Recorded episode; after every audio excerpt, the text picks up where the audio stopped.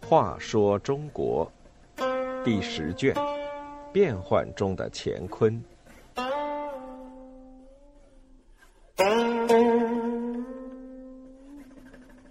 十五，李肃雪夜袭蔡州。李肃雪夜袭蔡州是中国军事史上著名的奔袭战例。这次战役使唐王朝暂时恢复了统一的局面。唐宪宗元和十二年，也就是公元八百一十七年十月十五日，天色阴沉，寒风呼啸，冻雨夹着雪花下个不停。傍晚时分，一支军队从军营悄悄出发，将旗上标着的一个“李”字几乎要被寒风撕裂。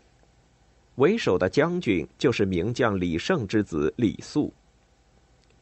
半夜时分，在奇袭了一个敌军营寨之后，李肃传令，继续向东，今晚就去进攻蔡州。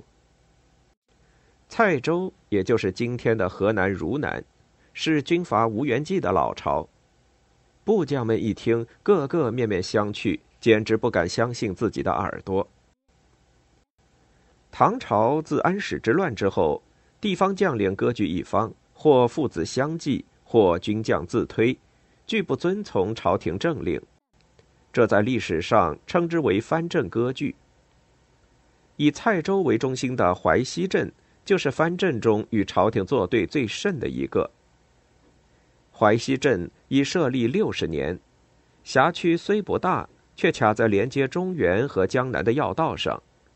淮西军骁勇善战，因为骑的是骡子，号称骡子军，先后两次打败过朝廷的讨伐。李肃虽是儿子，可却接连当了十多年的文官。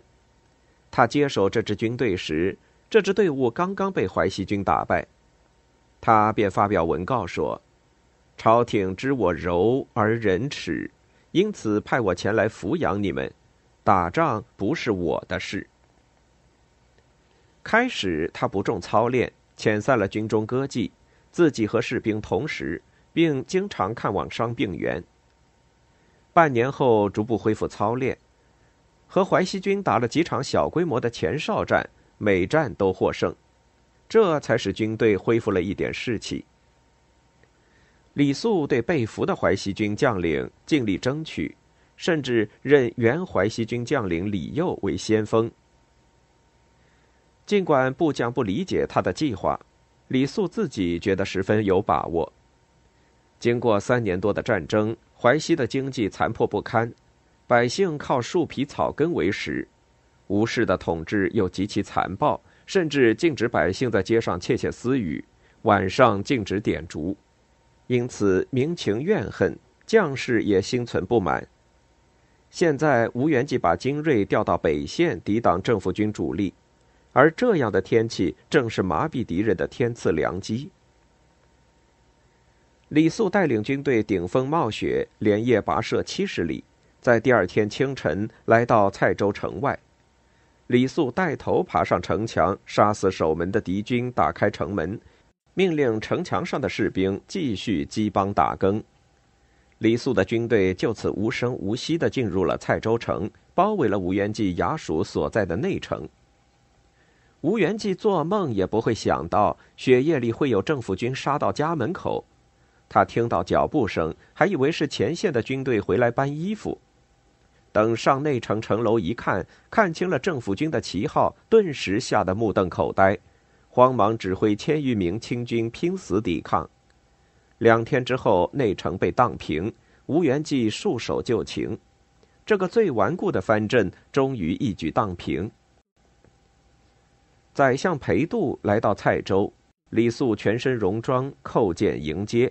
裴度上前搀扶，李肃轻声对他说：“这里的军民已经多年没有看到朝廷的威仪了，请公示范朝廷的威仪。”于是裴度正襟危坐，端受礼拜，检阅军队。从此，蔡州成为拱卫朝廷的重镇，再也没有发生过反叛的事。淮西镇被平定之后，各地的藩镇都受到震动。